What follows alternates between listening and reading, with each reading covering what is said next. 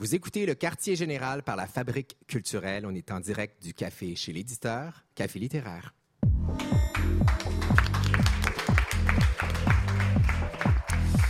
À l'ère où tout le monde veut le crédit pour tout, où on stagne sur toutes les photos et statuts Facebook, où la mince ligne entre l'artiste et l'œuvre est presque inexistante, pourquoi un artiste déciderait de choisir l'anonymat, de rester volontairement hors du spotlight, chose que je comprends pas, de l'attention, des fleurs et bien souvent de l'argent qui vient avec sa face, et surtout de travailler d'arrache-pied pour préserver cet anonymat.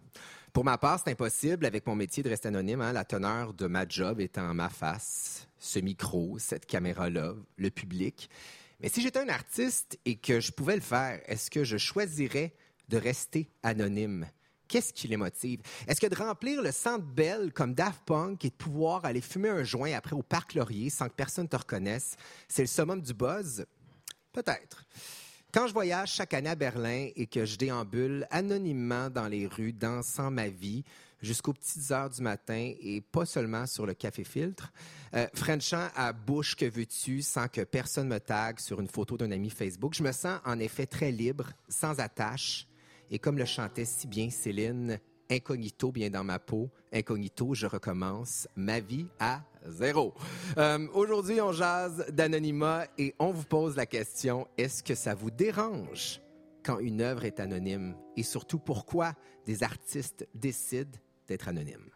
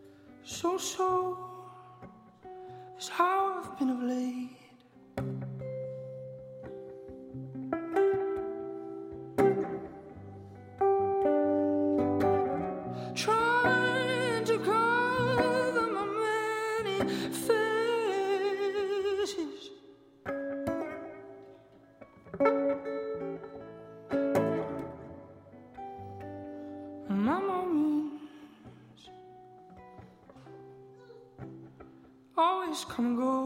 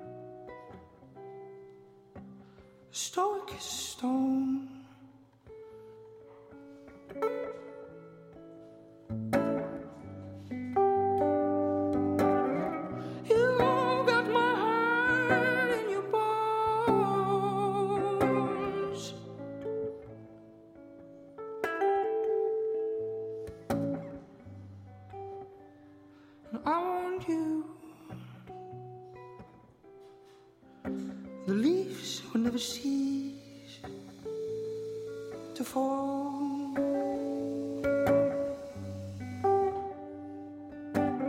Maar.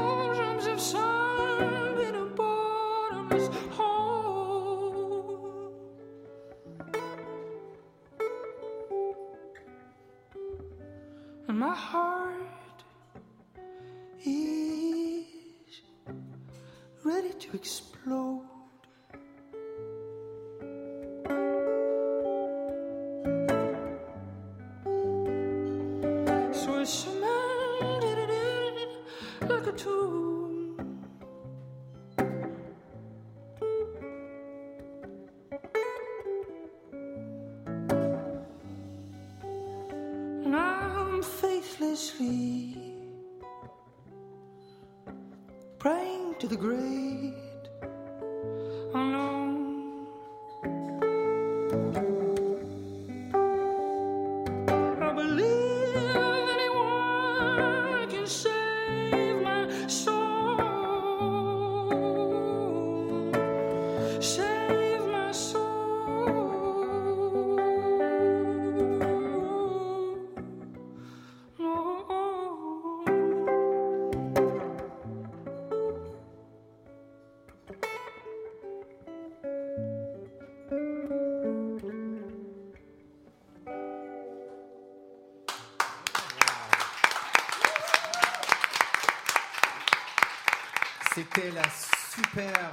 besoin d'un petit buffer pour me remettre de ce moment-là.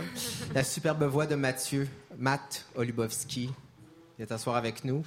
Euh, merci beaucoup. Undercover, cette chanson-là. Donc, moi-même, Jordan Dupuis, je suis au micro pour euh, la prochaine heure en compagnie de mes comparses, comme à chaque semaine. Catherine Perrault-Lessard, salut. Salut. Marc-André Mongrain. Oui. Eve Baudin. Salut. Et Miss Mi, salut. Salut. Miss Mi, le thème, l'anonymat, je pense que tu comprends pourquoi tu es assis autour de cette table. Non, je n'en ai aucune idée.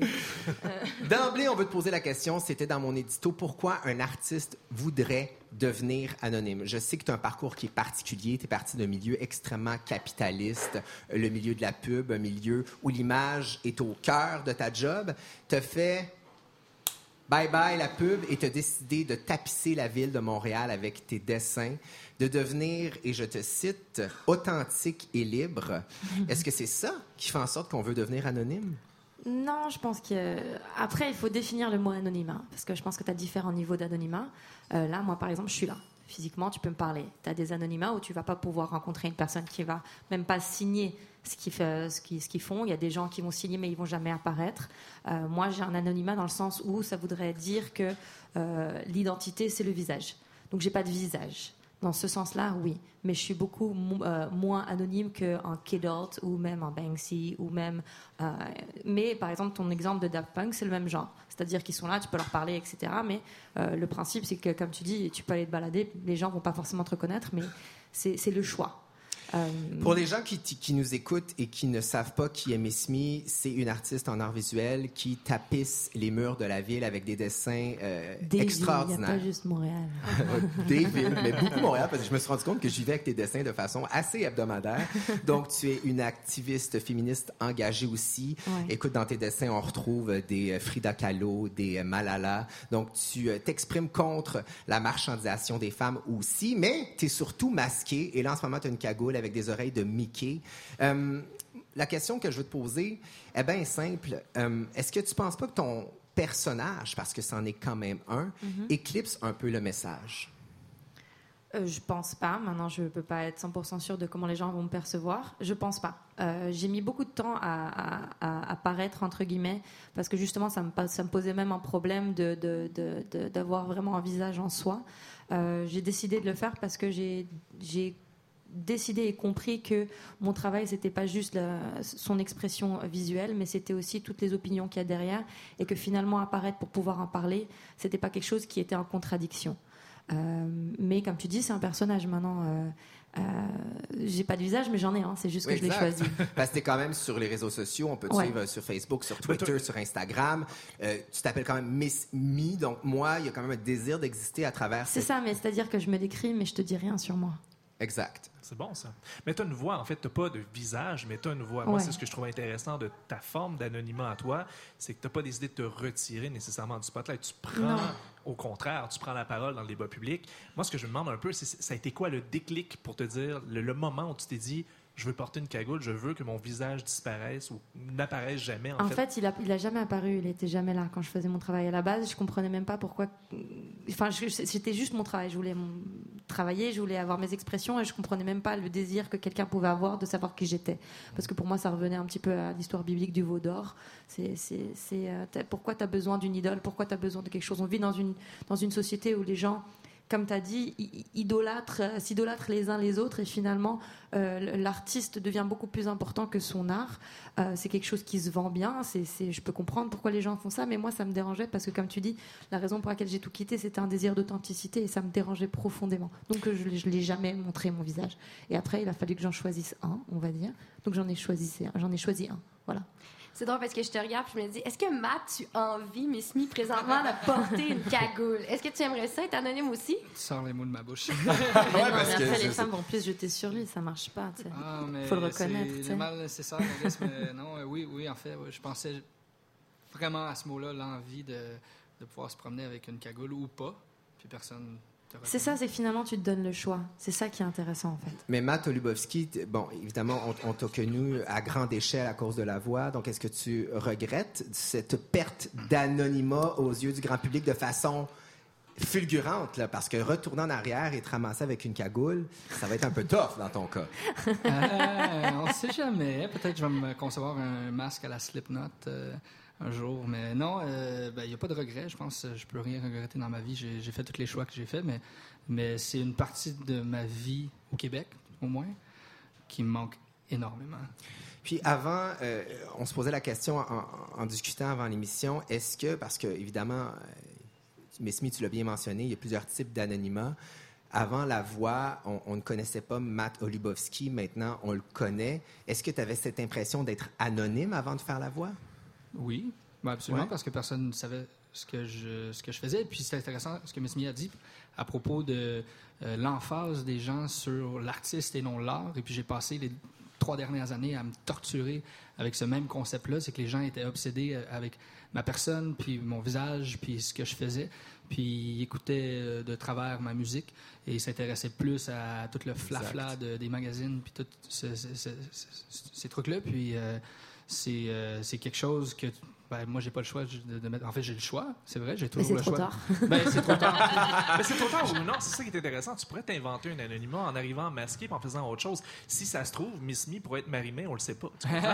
C'est ça. On le saurait jamais. accent, C'est pas euh, parce que tu as de la notoriété que tu peux pas créer sous l'anonymat sous un autre nom. Oui, mais on a parlé- pense à Banksy ou des trucs comme ça. C'est possiblement un artiste connu. Là. ouais puis ça reste toujours une possibilité de créer des nouveaux projets qui ont pas rapport parce que aussi une fois que ton nom est, est, est attaché à un certain style euh, J'imagine euh, dans l'art visuel, c'est la même chose. Les gens euh, t'associent à un certain style. Si tu changes de style, ils vont peut-être pas te reconnaître pour ce style. Ouais, mais bon, après, ça, c'est c'est un autre délire. Là, moi, je fais un peu tout et n'importe quoi. Puis Ouais. j'ai décidé que j'en avais rien à battre ce que les gens y pensaient, là. Parce que je considère que je suis mon pire public. Donc, si moi, je me, je me plais, c'est correct. Mais il y a une autre chose qui est différente, je pense, entre toi et moi. Et je sais pas si mesdames vont être d'accord, mais moi, je suis une femme. Et le visage et la, la- de, de à quoi ressemble une femme, c'est très particulier par rapport à un homme. Et c'est très important, Ouais. malheureusement, sûr dans que- les yeux des gens et dans l'opinion des gens, qu'on le veuille ou non. Est-ce que tu as l'impression que ça choque plus parce que tu es cagoulé en tant que femme? Je sais pas, j'ai jamais pensé, mais peut-être. Euh, tu, tu dis, et j'ai regardé ce superbe documentaire sur toi qui s'appelle Miss Me the Artful Vandal. C'est sur Vimeo, un court documentaire de 4 minutes qui est vraiment très bien réalisé, il faut le dire, là, bravo. Euh, tu dis euh, que la façon dont les médias dépeignent la femme et la sexualité, ça te dérange. Cette importance de l'apparence, justement, c'est récurrent dans ton discours. Je te pose la question, est-ce que tu crois que à l'ère où on est, là, maintenant, on a besoin de s'identifier aux gens, d'avoir des idoles, d'avoir des, des porte-voix pour nous. Euh, est-ce que tu est-ce que ton message serait plus fort, justement, si tu mettais de l'avant ton visage? Est-ce que plein de filles pourraient s'identifier à toi, à ton vécu, à Non. ton histoire? J'en suis persuadée que non. Pourquoi? Euh, par rapport à ce que je vois en fait en ce moment. À la base, je l'ai pas. Je- je- c'est intéressant euh, ma manière de, comprendre euh, ce, masque et mon visage actuel, parce que je l'ai fait pour des raisons très particulières. Et j'en découvre euh, beaucoup de, de, côtés positifs en fait actuellement. Savoir que justement le fait que j'ai pas un visage très spécifique permet à beaucoup de femmes de s'identifier à moi, alors que si elles avaient un visage très distingué, avec une ethnicité très particulière, un visage, des yeux comme ça, les gens se s'identifieraient pas aussi facilement à moi dans le sens où je pense que la représentation, les gens, on s'identifie aux gens qui nous ressemblent. Right c'est pour ça que la représentation dans toutes sortes de milieux euh, de la société est extrêmement important pour les jeunes euh, euh, enfants de, de se retrouver, pouvoir se voir en tant que président, etc. C'est important la représentation visuelle. Donc, ça Maintenant, donne une neutralité. C'est ça, c'est que je suis en cartoon. Je suis en cartoon, donc j'ai des, emails, j'ai des, textes constamment de, gens, de, femmes et d'hommes et d'autres euh, qui s'identifient à moi et qui vont me dire combien il y a quelque chose dans ce que je fais auquel ils s'identifient. Et je suis persuadée que si j'avais un visage plus distingué, qui expliquerait qui est ma mère, qui est mon père, qui est mon grand-père, qui est mon arrière-grand-mère, etc., ce serait moins facile pour les gens de s'identifier, franchement. Mais est-ce que c'est difficile à gérer cet anonymat-là? Eh, tu sais, on, on va raconter l'histoire. là. T'es rentré ici, puis là, il fallait que tu te poses la question est-ce que Ouais, j'arrive je- cagoulé, pas cagoulé? Euh, moi aussi, j'ai été impliquée dans la gestion du contrat. Tu pouvais pas dévoiler ton vrai nom. Ouais. C'est difficile de C'est conserver son vraiment anonymat? lourd en fait, c'est vraiment lourd. Mais après, c'est des choix que tu fais. C'est-à-dire que euh, quand j'enseigne à des jeunes et des choses comme ça, je me pointe pas euh, avec mon masque. Je fais confiance au fait qu'ils vont pas raconter ma vie, euh, dire ah c'est euh, voilà c'est Miss Me machin. Mais il n'y a pas de photos, il y a rien, il y a pas de traces. C'est-à-dire que j'ai décidé non plus de pas de pas devenir complètement paranoïaque et de me rendre la vie impossible. Donc, tu sais que tout ça pourrait se terminer demain matin. Tu sais ça. Entre guillemets, mais quelque part, je pense pas que ce serait vraiment le plus gros scoop de l'année parce que les gens qui, qui comprennent et qui en ont quelque chose à faire de ce que je fais, ils vont décider que c'est pas important parce qu'ils comprennent que c'est ça, il y a un respect de ça, les gens respectent ça, ils ont compris que ce qui était important que ce que je montrais c'était mon travail, mes opinions. On se focus là-dessus et je pense que les gens qui suivent ce que je fais sont, sont pas si intéressés de ça, de savoir à quoi je ressemble en réalité. Il y a une curiosité, mais elle est très petite et, ça montre que en fait on n'a pas besoin euh, de ressembler à ci, à ça, etc. pour pouvoir avoir une voix et exister. J'aime ça entendre ça. Moi, je, je sais que dans l'équipe, on est un peu séparés à savoir euh, est-ce qu'on est à l'aise avec l'anonymat, est-ce qu'on n'est pas à l'aise avec l'anonymat. Moi, j'écoute ça, j'aime ça entendre ça. Je trouve que c'est- c'est bien parce que. Mais moi, je suis met- pas à l'aise. Mais moi, moi ça Alors, on me me met pose pas la question, est-ce que, est-ce que, mais c'est vrai. Marc-André, on, on discute, est-ce, que- est-ce que, est-ce que ça vous gosse qu'une œuvre soit anonyme, D'ailleurs, les dessins de Miss Me, on va les mettre sur, euh, sur notre page Facebook, vous allez pouvoir voir son univers qui est vraiment particulier.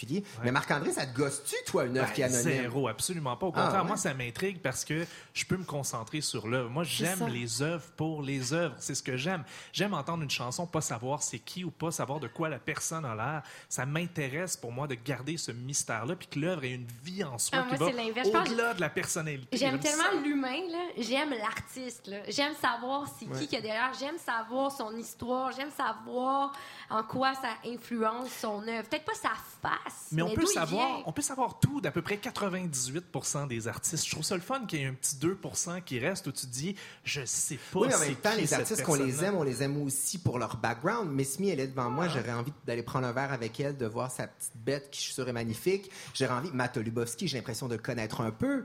Euh, j- Tu t'attaches? Je m'attache, je suis quelqu'un qui, qui, qui Ouais, mais- lorsque je suis attaché à l'artiste, je m'attache aussi au Ben, message. moi, je vais dire, je m'attache à Miss Me tout à fait. Non, mais il y a certains types d'œuvres. Il y a certains types d'œuvres qui, qui, je pense, euh, méritent pas tant qu'on connaisse. c'est après c'est le choix de l'artiste. Il y a quelque Ouais, chose exact. quelque part, c'est ben ça fait un peu enfant gâté pourri. Tu veux savoir d'où vient Oui, l'artiste? Ben, t'as tant pis pour toi. Quoi. Voilà, euh, merci, mais non. Donc quelque part, il y a quelque chose qui fait que, tu sais, finalement, ça fait un petit peu aussi. euh, les, les- les- c'est- une manière d'aimer. Euh, et je pense que c'est intéressant de forcer les gens à aimer différemment. À savoir, par exemple, moi, j'ai toujours tout un problème avec les gens qui, qui prennent mes affaires dans la rue. Ça m'énerve. Je sais que ça vient de quelque part euh, des gens qui aiment ce que je fais, qui veulent. Qu'est-ce que tu veux dire par pre- Euh, prendre Il y a des des gens qui volent ce que je fais. Ça, ça arrive souvent. Qui Euh, décollent ouais, les qui, qui, qui- qui décollent et qui les ramènent chez eux. Ça, je, je le sais. Puis il y a même des gens qui viennent me voir et font oh, J'en ai un, je l'ai pris dans la rue, je l'ai pris chez moi, puis ils sont tout contents. Puis je suis comme Ouais, mais moi, ça me vénère quand tu dis ça, là. Parce que on apprend, par exemple, à aimer quelque chose et on apprend que si on aime quelque chose, on doit le posséder. C'est un truc qu'on apprend tous, c'est une espèce de, de, de- de réaction. On veut un truc, alors on va l'acheter, on va le garder chez soi. Alors qu'il y a quelque chose de magnifique à aimer quelque chose et le laisser en dehors et de le voir mourir gentiment. C'est vrai, on fait la même chose avec les livres, hein? c'est vrai. Avec plein de choses. Et je dis pas que c'est mauvais en soi, mais je dis que c'est intéressant de pouvoir se, se- apprendre autrement. Et je pense que aimer et accepter une œuvre de quelqu'un sans savoir exactement qui est cette personne, etc., c'est une nouvelle forme d'appréciation et je trouve que c'est vraiment intéressant. C'est C'est un vrai. exercice Mais est-ce intéressant. qu'on t'aimerait autant si, si t'étais pas anonyme? Ben, j'en sais rien. On le saura jamais. Mais c'est pas Mais très grave. que, non, je sais, mais est-ce que ça peut créer un buzz autour de. Tu sais, Banksy, on parle tout le temps de lui, par Ouais. exemple. Bah, tu sais, il y a ah, des gens qui l'adorent, mais Banksy, quelque part, ça se trouve, tu verras que c'est- c'est c'est le mec du coin, euh, machin, tu serais super déçu quelque part. Ouais, mais est-ce qu'on l'aime autant parce qu'il est anonyme? Tu sais, est-ce qu'on- est-ce qu'il y aurait le même buzz autour de Banksy? Bah, je ça, sais la pas question justement, tu vois, mais lui, il est vraiment anonyme, anonyme. C'est-à-dire que tu sais rien de lui, quoi. Et encore, on dit lui parce qu'on est persuadé que c'est un homme, mais quelque part, on sait pas si c'est un homme, tu vois. Bon, euh, mais il y a quelque chose de magique autour de ça. Donc finalement, tu aimes ce qu'il fait presque à cause de ça. Donc c'est différentes manières d'apprécier les œuvres. Mais tu challenges beaucoup, euh, tu challenges beaucoup notre rapport à l'œuvre, notre rapport à la consommation. Tu le dis, hein, c'est une façon de posséder l'œuvre. J'avais pas vu ça comme ça. Et c'est vrai, tu as raison. Moi, ma bibliothèque, mes livres, je, je, je- je- je les chéris, je les partage, mais j'écris qui me- à qui je les prêté. Je veux que ça me revienne. Pourtant, c'est une histoire qui est faite pour être lue. Tu sais, as raison. Euh, c'est c'est très. euh, c'est très nouveau, cette façon de, de voir l'art. Eve, toi, est-ce que ça te gosse? Moi, ça me gosse pas, puis je pense qu'il peut y avoir des excellentes raisons pour vouloir rester anonyme. Là, dans ce cas-ci, je trouve ça très cohérent, le message que, que tu portes, parce que c'est très cohérent avec ta forme d'art et le message que ça, que ça véhicule, ton anonymat. Mais je pense qu'au-delà de notre petit, euh, de notre petit univers québécois, il y a des endroits dans le monde où les artistes doivent rester anonymes parce qu'il peut y avoir des persécutions. Euh, donc, dans des régimes politiques, par exemple, euh, on peut penser à, la- à des, des régimes où il y a des dictatures. Être un artiste, on véhicule des messages anti-dictature, notre vie est en danger. Donc, il y a ça, euh, premièrement aussi, euh, qui, qui, moi, je trouve intéressant, les raisons légales des activistes comme toi, parce qu'on pourrait dire que ce que tu fais, c'est pas nécessairement légal, ou en tout cas, ce que Non, Banksy, ça l'est pas. ça pas du tout. Euh, ben, si, si on se fait attraper, on, on peut, on peut faire de la prison. Donc, c'est la raison, à mon avis, pour laquelle Banksy, au début, n'était, il était anonyme. Après, il est devenu un célèbre anonyme, mais au départ, c'était un artiste. Et, et moi, je trouve pas ça dérangeant. Et je trouve qu'encore une fois, c'est très cohérent parce qu'on ramène à ce moment-là le focus sur l'art. Et c'est ça que, qui, moi, m'intéresse. Mais c'est pas pareil en musique. Je me tourne vers Matt Lubowski. Je veux dire, euh, les, les artistes qui t'inspirent probablement t'aiment savoir s'ils sont brisés. Hier, j'ai vu un spectacle extraordinaire avec, euh, avec euh, la musique de, de Smith et je me dis, bon, la musique a une résonance dans le spectacle, etc. J'aime savoir le parcours de l'artiste. En musique, c'est peut-être différent. En art, peut-être moins. Toi, est-ce que ça t'énerve de pas... Est-ce que tu écoutes la musique dont tu connais pas euh, l'artiste? Euh, Absolument, Euh, ben oui, absolument. Il y, a, il y a beaucoup d'artistes dont j'ai aucune idée à quoi ils ressemblent, et puis j'écoute simplement la musique. Puis en, en fait, euh, quand je pense à la, la- la façon que les, les gens ont une certaine obsession avec euh, avec le visuel des gens, avec la personne, ça a toujours été le cas. On a toujours eu des idoles et des, des gens qu'on qu'on a admirés pour, puis on a essayé de trouver une image de la façon qui ressemblait. Mais aujourd'hui, c'est encore plus intense que ce l'était. Il y a à peine 20-30 ans, il n'y avait, il y avait pas la possibilité de faire ça. Si tu voulais voir de quoi Mick Jagger avait l'air, il fallait que tu achètes un vinyle de Rolling Stones, puis c'était ça, ou tu allais au show. Puis c'était ça. Maintenant, tu googles euh, n'importe quel artiste, puis tu vas avoir 50 000 photos. Puis ça, moi, ça, ça enlève le mystère. J'aime pas ça trop en savoir. De, là, finalement, tu le vois, puis tu dis, ah, je Mais pense... ça te conditionne parce que par exemple, si tu prends l'exemple de FKA Twigs, je sais pas si tu te, Mhm. enfin, tu- vous savez qui c'est. Elle disait que c'était vraiment problématique pour elle parce que donc elle, elle a un style de musique qui est très particulier euh, et elle disait qu'elle était constamment labeled urban music. Et elle dit, je fais pas du urban music et la seule et unique raison pour laquelle les gens me labelent ça, c'est à cause de ma couleur de peau.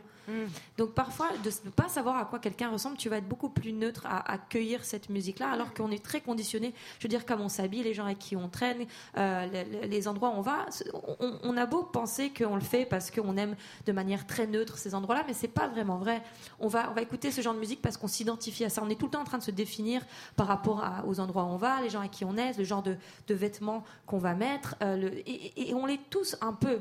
Et quelque part, quand tu as pas cette possibilité, tu es plus neutre. Et peut-être qu'un jour, tu vas tomber sur, tu dis, ah, moi, la country music, je peux pas supporter ça. Un jour, tu écoutes une, une musique, tu sais pas ce que c'est, tu sais pas qui c'est qui la chante, tout d'un coup, tu réalises que c'est Dolly Parton et que c'est incroyable. Ben oui, ben, t'aimes la country music, là.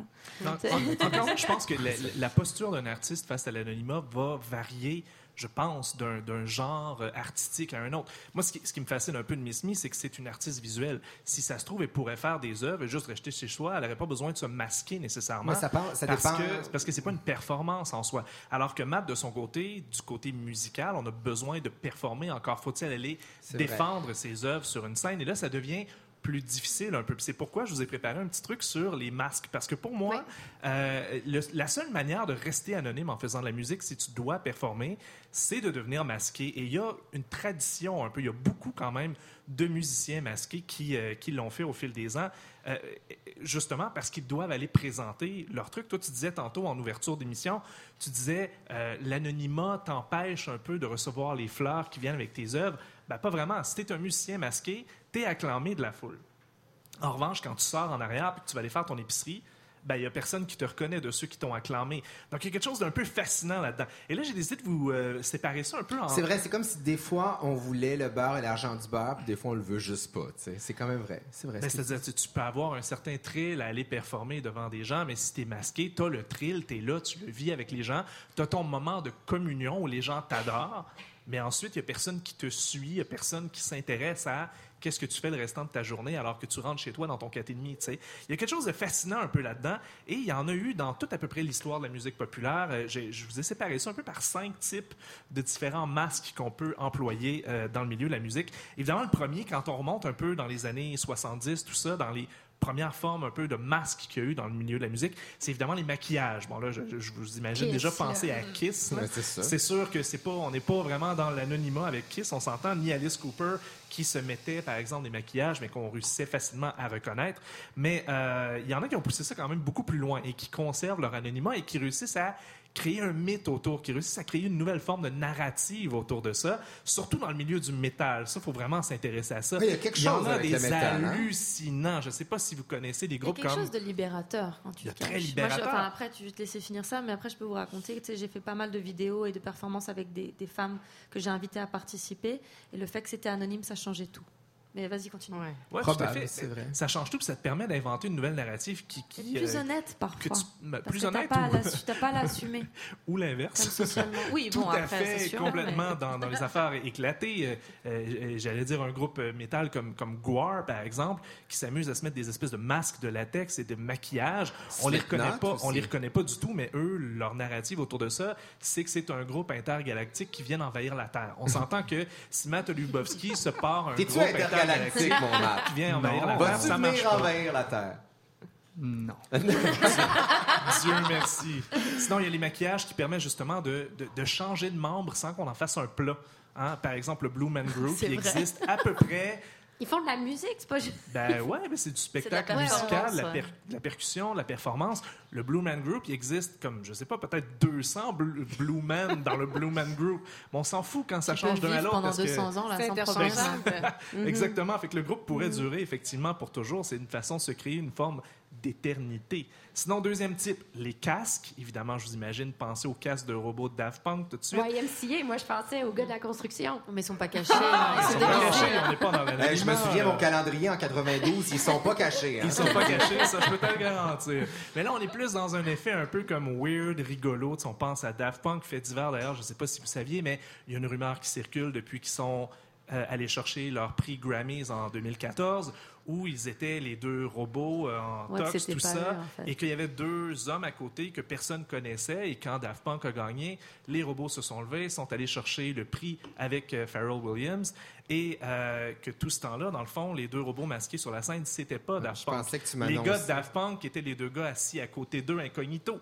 Ils réussissaient à passer incognito parce que toute leur vie, ils ont été des robots et tout le monde les laisse tranquilles, même s'ils font des centres-belles remplis, comme tu l'expliquais tantôt. Je pensais que tu allais m'annoncer que Daft Punk, c'était en fait Dominique et Martin, mais j'étais un petit peu déçu de. Non, ben ça se peut. Si ça se trouve, c'est peut-être Dominique et Martin.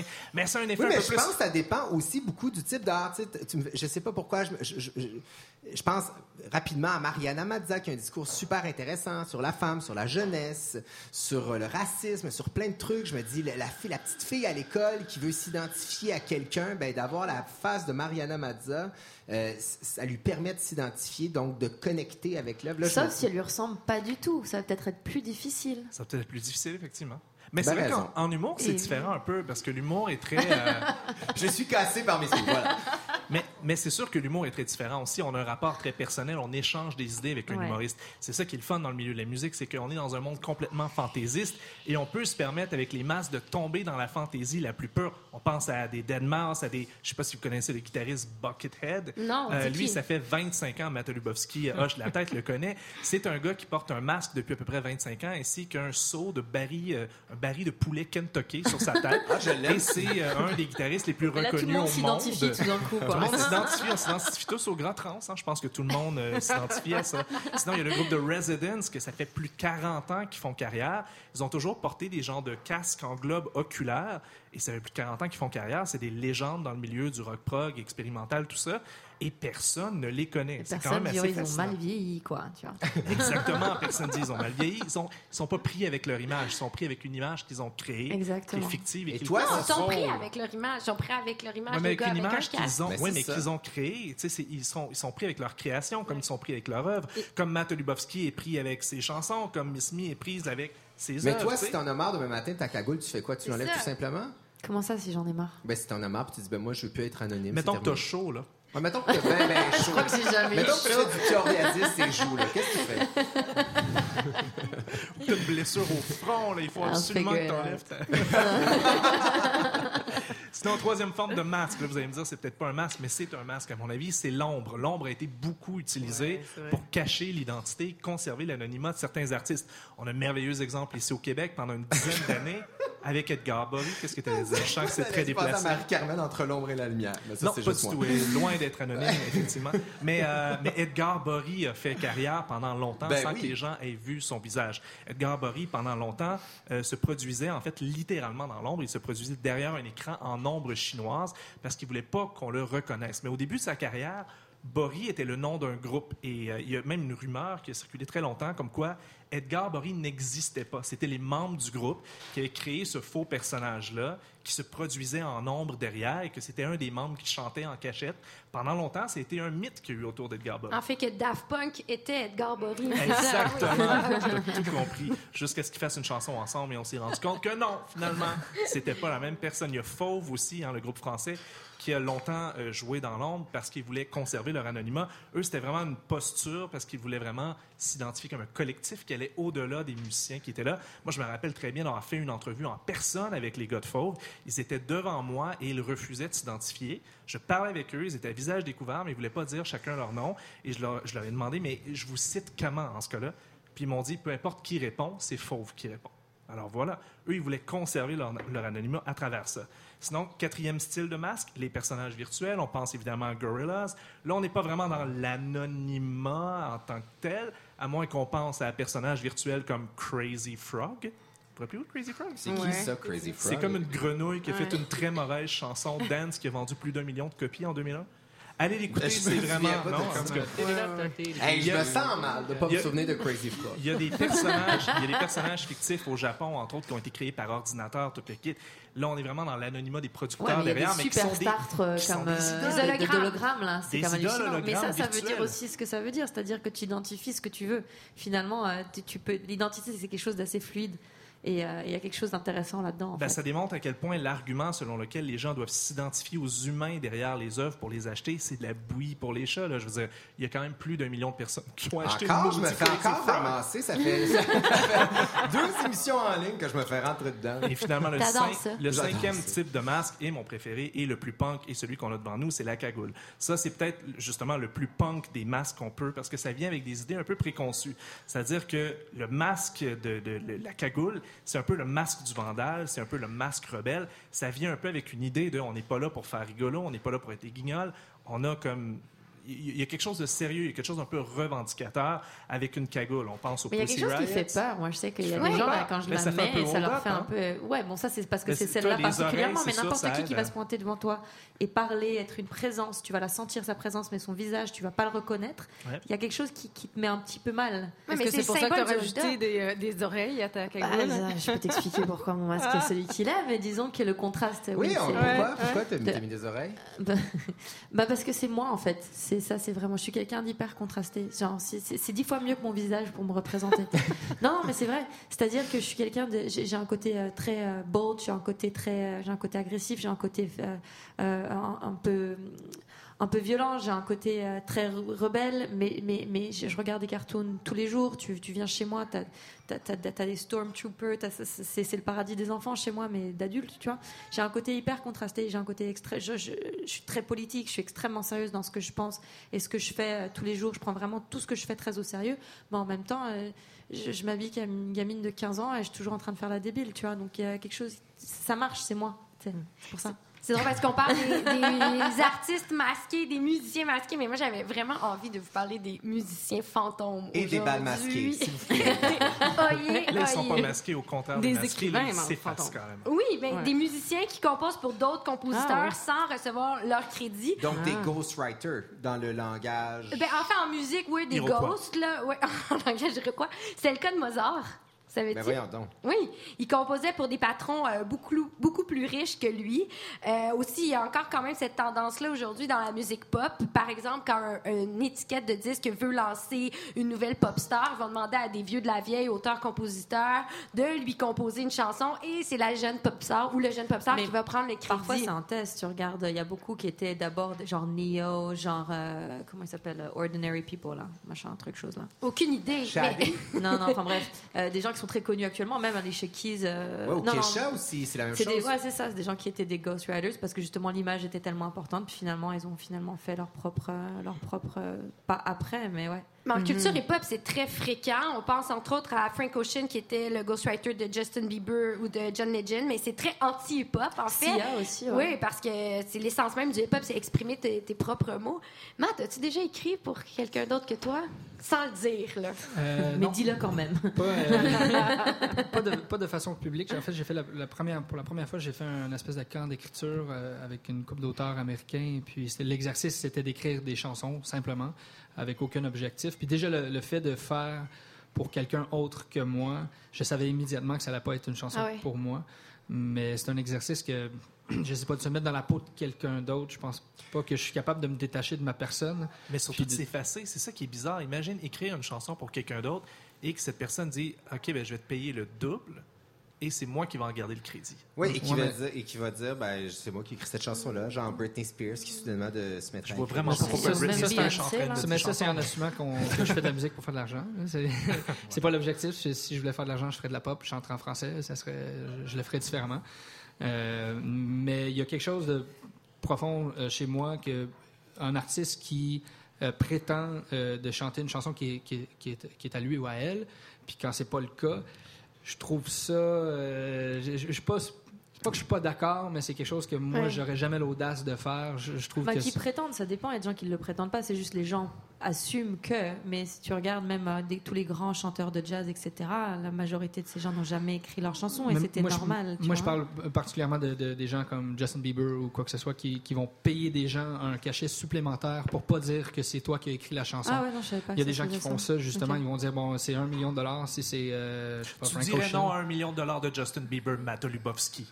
Ben, Oui, euh, oui, je dirais non. Pour vrai, je pense pas qu'il prendrait ma chanson. Je pense que, je pense que, je, je Non, pense il que, dirait non, puis après il en parlerait partout. Voyons une version euh, hip-hop remixée euh, de, de malade. super bon. C'est pas à moi. Je, je suis incapable de. de, de- c'est, c'est pas mon style musical non plus. C'est pas quelque chose. euh, puis en, en plus, ça me tente pas de mettre mon temps puis mon énergie sur ça. Il y a des. Je, je- je peux mieux utiliser mon temps que faire ça. Puis c'est, c'est pas une affaire d'argent. C'est vraiment. euh, ça m'intéresse pas. Puis je- c'est ça.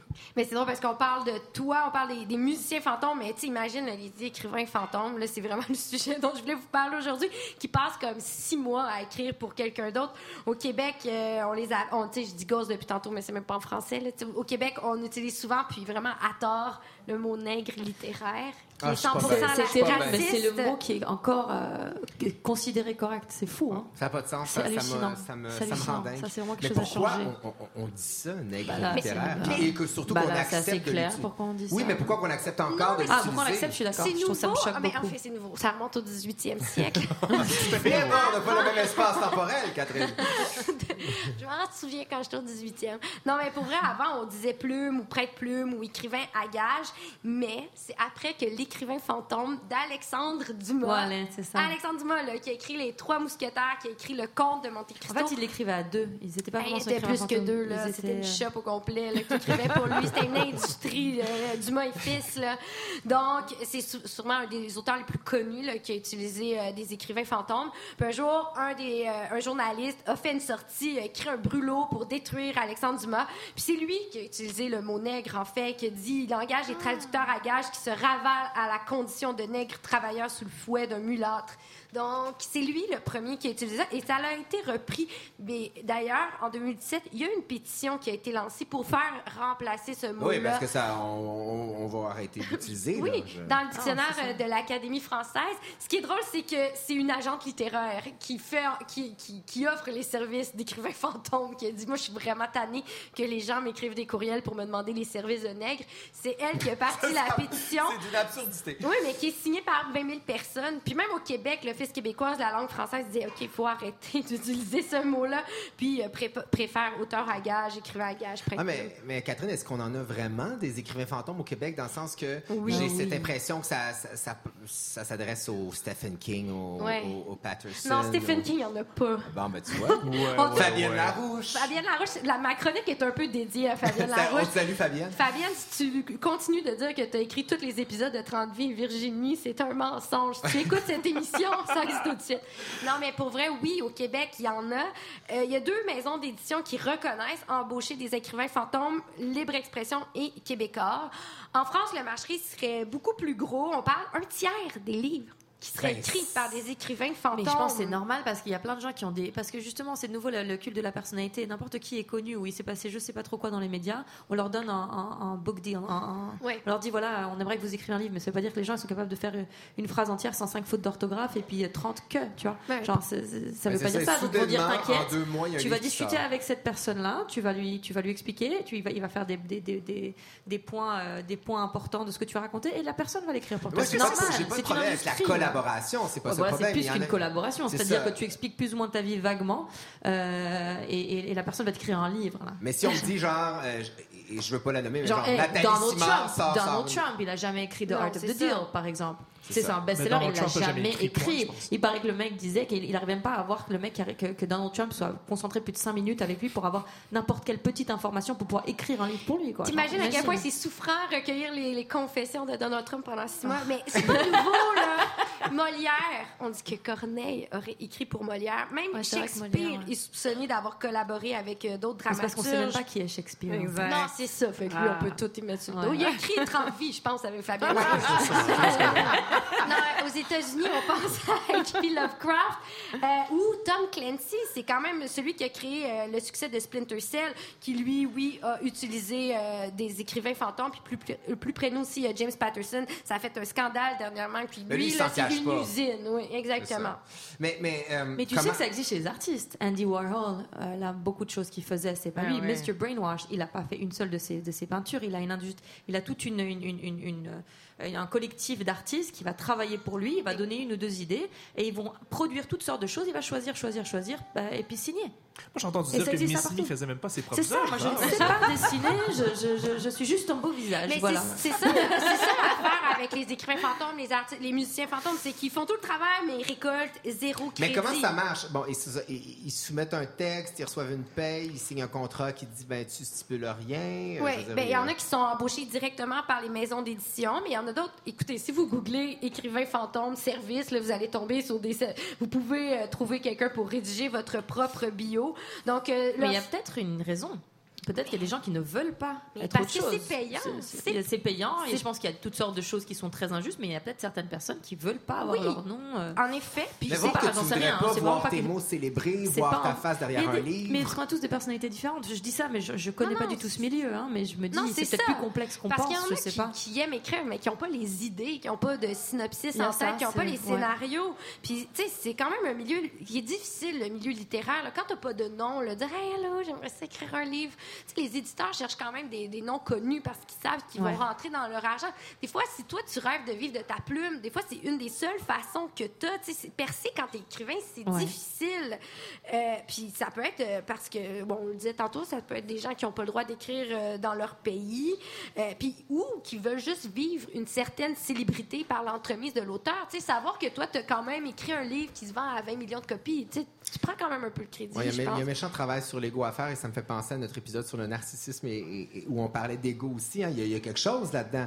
Mais moi, en tant que lecteur, j'ai-tu moyen de savoir ou de déceler qu'un euh, que mon livre a été fait par un, écrit par un écrivain fantôme? Oui, un peu. Mais Ben je vais vous dire comment. Ben, vas-y, Catherine, mon Non, Dieu, qu'on mais- est en symbiose. Non, mais il y a des indices quand même dans le, ca- euh, à l'intérieur du livre. là. si vous voyez les mots comme euh, collaborateur ou recherche ou documentaliste, ou même on commence à voir arriver le mot co-auteur, c'est de plus en plus fréquent.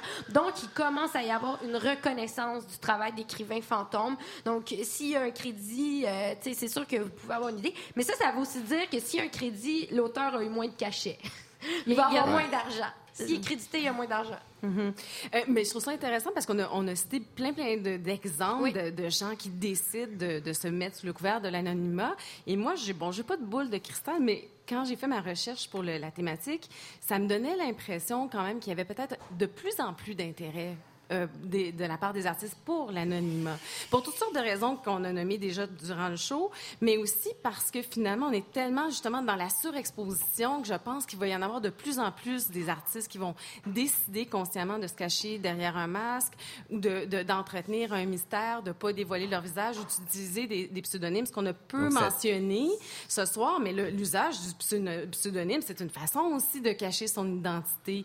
Euh, donc, puis il y en a des très célèbres, comme Stendhal en avait des centaines de pseudonymes. Donc, euh, vraiment, c'est quelque chose qui est très utilisé. Donc, toi, tu penses que de, de, de retourner ou de choisir consciemment Ouais. l'anonymat, Ça va être de plus s'en en- vient, c'est une tendance. Moi, je pense que c'est une tendance parce qu'on est dans l'œuvre de la surenchère. On est dans, dans l'ère où les gens s'exposent trop. Il y a une surexposition de la personnalité. Les chansons font, font des auto... On, on- on fait toujours référence à soi dans la chanson, dans les films, etc. Et je pense qu'il y a des artistes qui ont un désir de vraiment se dissocier le- leur personnalité de leur forme d'art. Et je pense que ça a un intérêt artistique très intéressant de laisser l'art prendre sa place. Puis si on regarde, ça peut être des artistes visuels, on en a parlé ce soir, mais aussi euh, des, des auteurs, bien entendu. Je vais ju- juste vous lire une petite, petite citation. Il dit, si j'ai choisi l'anonymat, c'est une manière de m'adresser plus direct- directement à l'éventuel lecteur, mais ça pourrait être aussi Mais la qui personne dit ça, là? un auteur anonyme. le seul personnage qui m'intéresse ici, c'est le lecteur. Puisque tu ne sais pas qui je suis, tu n'auras pas la tentation de chercher les raisons pour lesquelles je dis ce que tu lis. Laisse-toi aller à dire tout simplement c'est vrai, c'est faux, ça me plaît ou ça ne me plaît pas. Ah, mais Et moi, je trouve ça, de la tête. mais je trouve ça intéressant parce que ça redonne un pouvoir aussi au lecteur, à la personne qui regarde les œuvres dans la rue pourrait dire moi, ça m'interpelle ce qu'a fait Miss Me sans la connaître. Elle peut, elle peut juste s'arrêter sur la rue, prendre une pause puis s'abreuver à ça. Et il y a même des mouvements dans certaines universités qui disent on devrait arrêter d'étudier qui sont les artistes et laisser la place à l'œuvre, étudier l'œuvre, ne pas savoir qui a fait cette œuvre-là. Parce que finalement, il devient, ou là aussi dans l'université, ou la façon dont on enseigne l'art dans les universités, c'est beaucoup autour, autour Ouais, mais- du personnage mais de je pense l'artiste. spontanément à l'urinoir de Marcel Duchamp. Je veux dire, si on savait pas euh, l'histoire C'est d'Ariel... drôle que tu penses à ça spontanément. Je pense à de Marcel Duchamp. Non, Je mais- m'excuse, je sais vraiment... Est-ce que tu veux qu'on prenne une pause pipi, hein, Jean-Paul? Ça va? Non, mais je me dis, si on connaissait pas l'histoire derrière Marcel Duchamp, l'histoire de, de son mouvement... Ah, mais le ça serait gars- intéressant quand c'est, même. euh, Ça serait intéressant quand même. Puis moi, je pense qu'encore une fois, c'est c'est de remettre la, ques- la- le, le focus, la lumière sur ce que la- l'artiste fait et non pas sur, sur qui elle est. Et je pense aussi que le mystère, ça pogne. Hein, on va le dire franchement. Il y a un art du mystère. Il y a même un terme de marketing qui s'appelle le mystery marketing, euh, puis qui consiste finalement à, entourer la personne euh, d'opacité. Euh, et puis je pense que on aime ça, les humains, spéculer aussi. Hein? Spéculer, euh, est-ce que c'est un homme? Est-ce que c'est une femme? Euh, est-ce que c'est une personne? Ou est-ce que c'est un collectif? Donc, il peut y avoir un intérêt même de marketing à faire ça, mais je pense que si on le fait purement pour le marketing, c'est un peu un Mais piège. en même temps, tu, tu penses que bon, c'est quelque chose qui peut être rentable, mais moi, j'ai aussi cette. euh, je me fais l'avocat du diable constamment, là, vous avez remarqué. Euh, mais, je, mais je pense aussi qu'il y a des choses à perdre en décidant de Ouais. rester anonyme. Mais Smith, tu dois perdre beaucoup. Tu gagnes Ouais, pas ouais. seulement. Ouais, ouais. Puis c'est quoi ces pertes-là? Toutes Je les sais pas, couvertures j'y du séjour pas. que tu bah, fais pas. c'est ça, par exemple, tu vois. Mais euh, non, je, je, je sais pas, j'y pense. Je- je- J'essaie pas de me concentrer là-dessus parce que je trouve que c'est une perte de- de- d'énergie. Mais c'est sûr que, franchement, ma vie serait beaucoup plus facile et je pense que je pourrais avoir beaucoup plus de. De, de- si j'avais, c'est même pas juste mon visage, c'est, c'est, c'est mes valeurs. Je pense que je pourrais me faire beaucoup plus d'argent oui, euh, si, euh, si je décidais de, de, de, de, de faire la pitoune euh, et Mais- de et- faire la, la belle gosse, etc. La Et promotion. finalement, ouais, non, franchement, je veux dire, mais, mais ça m'intéresse zéro, quoi. Donc, C'est vraiment comme ça que Matt Lubowski a construit sa carrière. c'est ça, c'est ça. c'est ça. Eh, Est-ce que tu es d'accord avec ça, avec ce qu'elle dit? Euh, ben, complètement. En fait, moi, je pense qu'il y a un prix à payer, que tu sois d'un bord ou de l'autre. Ouais. Euh, et puis, tu, tu choisis ton, ton, ton, ton mode de paiement. Euh, mais, mais je pense qu'il y a des exemples notables de gens qui, qui, qui essayent de, de, de, de faire l'inverse. Et puis, un exemple notable que j'ai vu récemment, c'est Justin Wiener, euh, Vernon de, de Bon Hiver qui, euh, ben, les gens connaissent son, son visage, la photo de presse, puis les, les shows.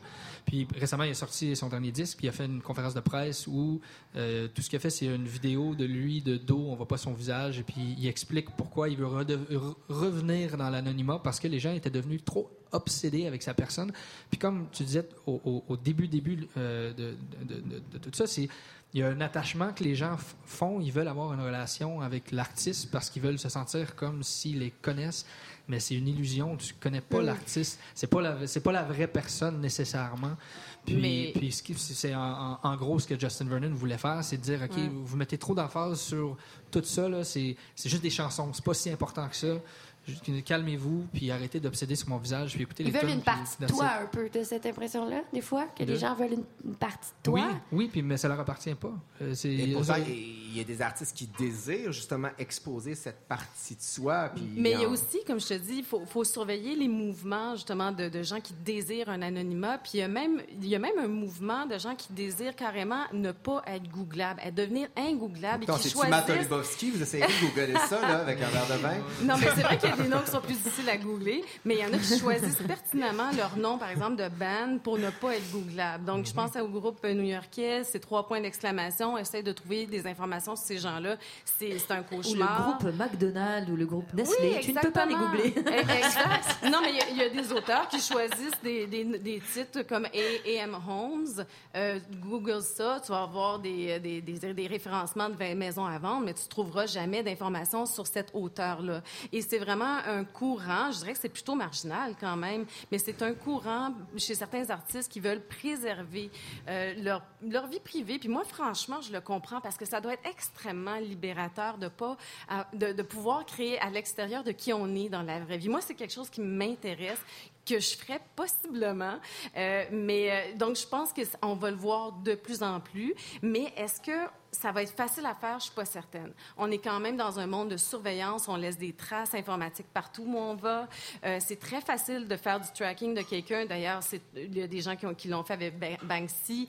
Évidemment, il y a plein de spéculations, mais ils l'ont fait par géolocalisation. On sait Mais en pas même si... temps, les gens qui s'occupent, puis franchement, moi, même si on me disait, je sais qu'il y a Banksy, je m'en fous, là. Je Genre, sais, mais Genre, quelque part, c'est désapprendre de nouveau à apprécier les choses d'une certaine manière. Et du coup, tu racontes des, des- les, les, les, les- les écrivains fantômes, etc. C'est tout. est- Il y a quelque chose qui est très décevant si tu conti- si on, on passe notre temps à idolâtrer les personnes et pas juste focuser sur le travail. Si tu aimes juste le travail de de, de, de, de- l'auteur Alexandre Dumas, par exemple, c'est égal qu'il a écrit quelque part parce que ce qui t'intéresse, c'est le, le, le, le- livre, euh, le travail de, War- de, de Warhol, le travail, tout ça. Si le travail te plaît, c'est égal qu'il est, Ouais. on s'en fout, quoi. Et du coup, ça te déçoit pas. C'est justement de nouveau séparer euh, les, On les pourrait gens. ouvrir des- un tout autre débat là-dessus, mais si on peut séparer l'œuvre de l'auteur, est-ce que ça veut dire qu'on peut apprécier des œuvres d'auteurs qui ont fait des choses qui sont impardonnables, par Bah, exemple. franchement, Là, on t'es- est dans j'ai- un autre à chaque fois, d'accord, les- mais- les- les- le nombre de, de gens qui ont, un- qui ont fait un travail extraordinaire, tu réalises que c'est des trous de cul, là. Et puis ça, c'est pour être poli. Euh, voilà, après, ça devient très compliqué. parce J'ai que vraiment justement, envie Non mais... non, non, mais franchement, donc du coup, ça permet de pouvoir apprécier un certain travail qui était important dans une euh, un moment donné de la société, hein, sans se dire, se mettre que c'est extraordinaire, parce que quelque part, on, on veut pas le célébrer, mais on dit voilà, son travail est intéressant, mais euh, je veux dire, euh, on peut pas célébrer les gens, faut arrêter de célébrer les gens. Euh, Je suis d'accord. Mais ceci dit, rester anonyme, ça demande aussi du travail. Tu l'as mentionné tout à l'heure à quelques reprises.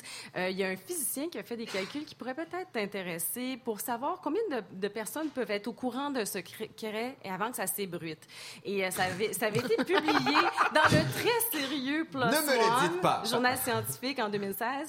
Et donc, pour que ce- le- qu'un secret soit préservé pendant cinq ans, il doit être connu de 2500 personnes au maximum. C'est beaucoup. 10 ans, oui, c'est beaucoup. 10 ans, moins de 1000 personnes. Alors, on voit, hein, on diminue beaucoup. Et pour que tu dures plus que 100 ans euh, anonyme, 125 personnes doivent le savoir. Donc, non, Ça mais va. alors, est-ce que c'est beaucoup? Est-ce que c'est pas beaucoup? Pour certaines personnes, 125 personnes, ça serait énorme. 2000 1000 personnes, ça peut aller vite. Juste dans une famille, des fois, on peut avoir une centaine de personnes qui seraient au courant d'une chose.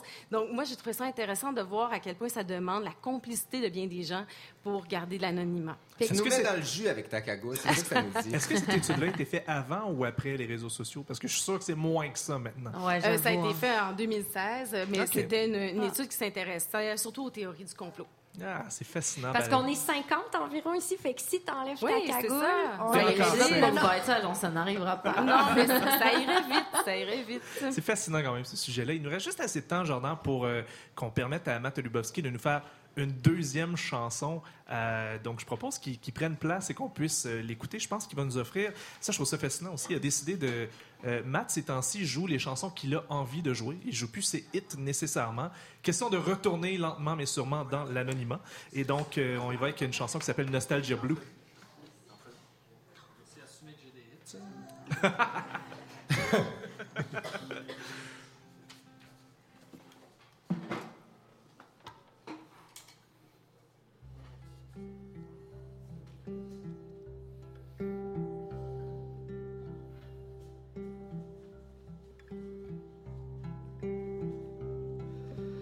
from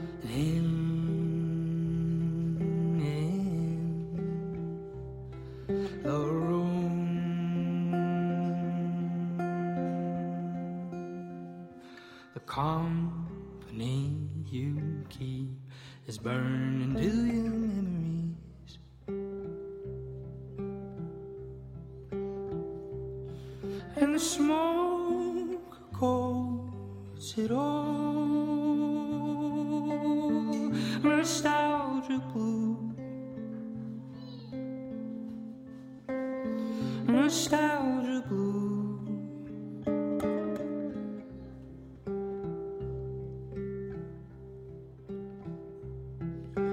Come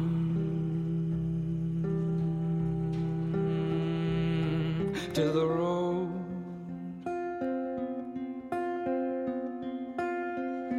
The one your mother built to get you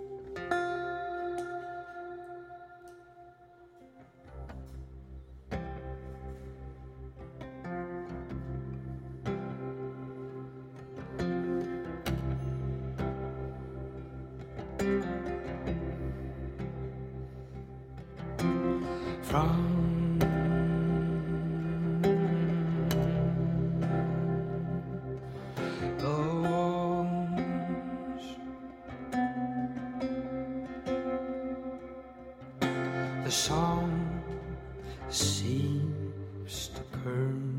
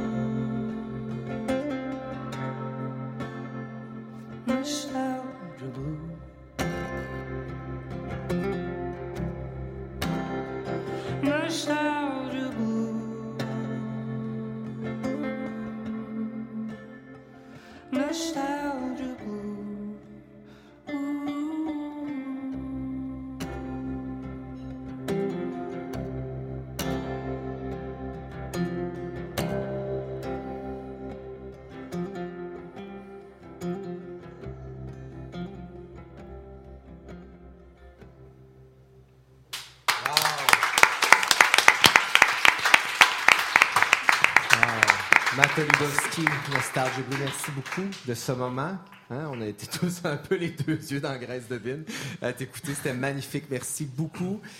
Merci beaucoup euh, au public d'avoir été là. Merci au café chez l'éditeur Café littéraire de nous accueillir et surtout à la Fabrique culturelle de nous permettre de parler de culture hein, de façon différente comme ça. Merci Eve Baudin, Marc-André Mongrain, Catherine Perrault-Lessard.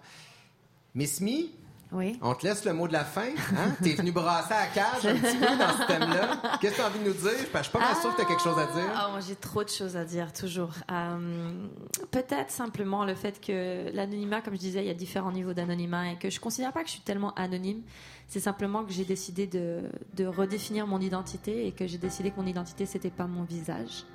Euh, je pense qu'il y a une liberté à. J'ai fait une vidéo avec l'ONF qui s'appelle euh, Freedom is Self-Definition. Il y a une liberté dans l'autodéfinition et je pense que euh, de pouvoir se définir, de repenser l'identité sans forcément que ce soit un anonymat pur, il y a quelque chose de très libérateur et qui est beau et je pense qu'il faut accepter et apprendre à aimer. Accepter le doute aussi. C'est ça, c'est ça. Apprendre Voilà. ce que les gens ont à nous donner, pas imposer ce qu'on veut avoir des gens. Juste prendre ce qu'on ce qu'on- ce qu'ils nous donnent, que ce soit au niveau artistique ou à autre.